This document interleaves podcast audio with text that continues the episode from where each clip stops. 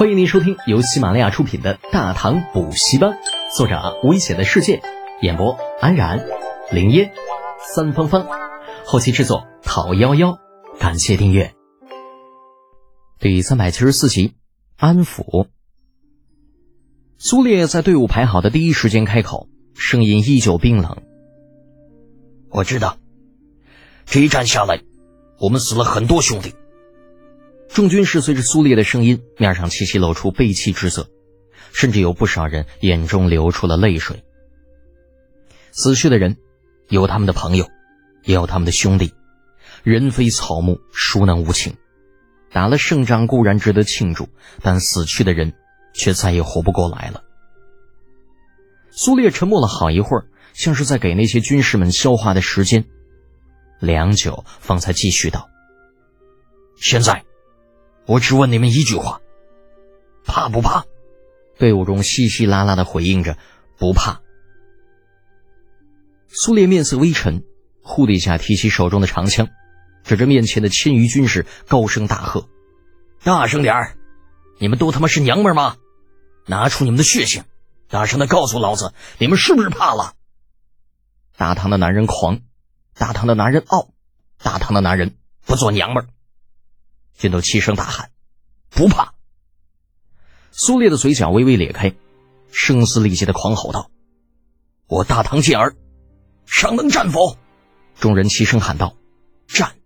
大唐万胜！”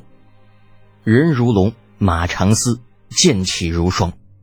明明已经是一伙哀兵，却因苏烈的两句话变得爆裂如丝，战意滔天。就连被绑缚在战马上的阿什纳舍尔都是眼珠血红。纵使身为敌人，此时的他也被那冲霄的战意激得热血沸腾，恨不能立时化身修罗鬼魅，纵横疆场。苏烈见军心可用，二话不说，长枪斜指长空：“诸军随我杀回突厥大营，将兄弟们的尸骨带回去。”总数一千三百有余的久战之师，随着苏烈的一声令下，调转马头，向着来时的路冲了回去。谁也不知道此时的突厥大营是什么样的情况，可纵然明知此去有死无生，亦是无一人再回首。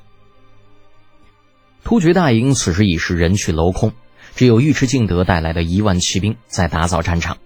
那些自己人的遗体必须收敛好，敢以六千之数冲击突厥十万人的大营，这些人就算是死了，也是勇士。勇士的遗体不应被亵渎，敌人的尸体处理起来容易得多。堆到一起焚毁即可。这不是尉迟敬德在报复，实在是冬天的草原太冷了，地面被冻得跟钢铁没有什么两样，根本刨不动。想把尸首埋了都是做不到的。若是不烧，明年开春尸体腐败，弄不好就是一场大瘟疫。吉利可汗来不及带走的牙帐里，七八个从各营调来的长史正忙着统计这一战的缴获。战马、牛羊、草料、俘虏多到数都数不清，统计出来的数字不用半个时辰就要重新刷新一次。尉迟敬德坐在原本属于竭力的位置上，笑得见牙不见眼。每每有军师来报说抓到多少俘虏，这老货就哈哈大笑一次。功劳太大了，别看突袭竭力大营只是李浩与苏烈两人带着六千骑兵完成的，但是他们两个绝对吃不下如此大的功劳。甚至就连尉迟敬德这一万骑兵的中军都算上，也同样吃不下这份功劳。穆里蹲在牙帐的一个角落，身边摆满了各种金银器皿、珍珠玛瑙。牙帐的另一个角落，两个负责点验的书记官满头大汗，那依旧是无法正确统计出正确的数据。最后没有办法，只能找了两个手脚麻利的亲卫负责搬东西，每清点出来一样，就搬到穆里这边，由他亲自看守。嗯，疯了呀，真是疯了！大将军呐，你说这竭力到底是来打仗还是来享受的呀？这些金银器皿跟打仗毫无关系吗？坐在金银堆里，穆里苦着脸对乐呵呵的尉迟敬德抱怨：“少废话，有缴获你还嫌多咋地？”尉迟敬德看都没看穆里一眼，自顾自的说道：“我告诉你啊，这次的缴获必须一清二楚，少一个铜板，老子就打你一板子；少一百个，直接砍头。”哎，穆里叹了口气，低下头继续做起了看守。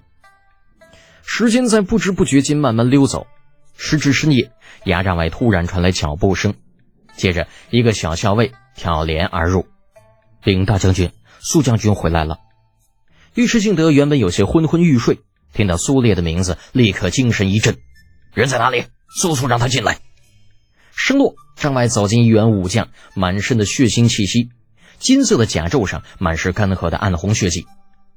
来人进帐之后，行了一个军礼，声若洪钟道：“直下苏烈见过尉迟敬德大将军，回来了好，回来了就好啊。”苏烈的样子尽管看上去有些狼狈，但是尉迟敬德的心却是一松，哈哈大笑着：“你们这次可是立了大功了，怎么样，抓到接力那老小子没有？”苏烈微微低头：“啊，知下惭愧，未曾抓到接力，被他跑了，跑了。”尉迟敬德有些失望，但很快便又笑着说道：“嗯，跑了就跑了吧，反正跑得了和尚跑不了庙。再说这次突袭接力大营的功劳，你们可是占了大头，总要给其他几路大军留点汤喝。”说完这些，那尉迟敬德向苏烈的身后看了看，见再无其他人进来，不由得问道：“李德俭那小子呢？没跟你一起回来吗？”回将军，新丰关，嗯，因为这次西营。损失过大，忧思过度，陷入昏迷。苏烈那头更低了。原本他以为李浩只是一时气血上涌，只要休息片刻就能缓过来。可是万万没有想到，这都一个多时辰了，依旧没有半点反应。什么？尉迟敬德一听这话，顿时急了：“这仗不是打赢了吗？那小子忧思个屁呀！”苏烈苦笑道：“哎呀，大将军呐，虽然我们这次赢了，但先锋军却损失了大部分人手。”能够完好无损带回来的不足一千五百人，先锋官认为这些都是他自己过于莽撞造成的结果，所以胡说八道，迂腐！这打仗哪有不死人的？以四千人的代价大破突厥十万大军，怎么说都是一场大胜。这小混蛋怎么就这么想不开呢？尉迟敬德说的是懊恼不已，嘀咕了一句，又问道：“那现在那小子在什么地方？带老夫去看看。”诺。苏烈应诺，在前引路，带着尉迟敬德向安顿李浩的帐篷走去。一路上，这尉迟敬德兀自嘀咕不休：“没有想到，李家那臭小子竟然是个迂腐的性子。亏老夫之前还以为他是个狠角色，带着六千人就敢跟十万人死磕。哎呀，李小公爷可能是也没有想到会有这么大的损失吧？”苏烈一边引路一边摇头叹息：“六千将士，这一战下来……”完好无缺的屈指可数，慈不长兵，义不长财。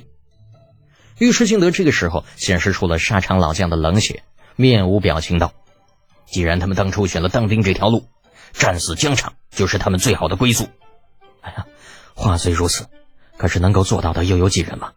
不瞒大将军呐，看着亲手带出来的兄弟一个个在身边倒下，知下的心里就跟针扎一样。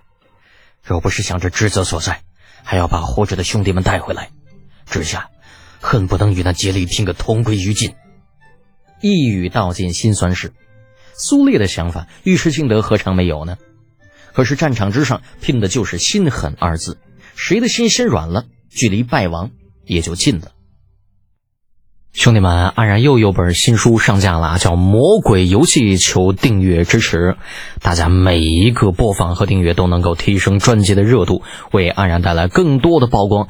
感谢喜马拉雅直接搜索“魔鬼游戏”四个字即可。再次感谢，记得一定找安然播的那一个啊。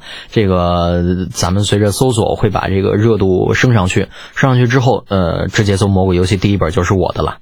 谢谢您。本集播讲完毕，安然感谢您的支持。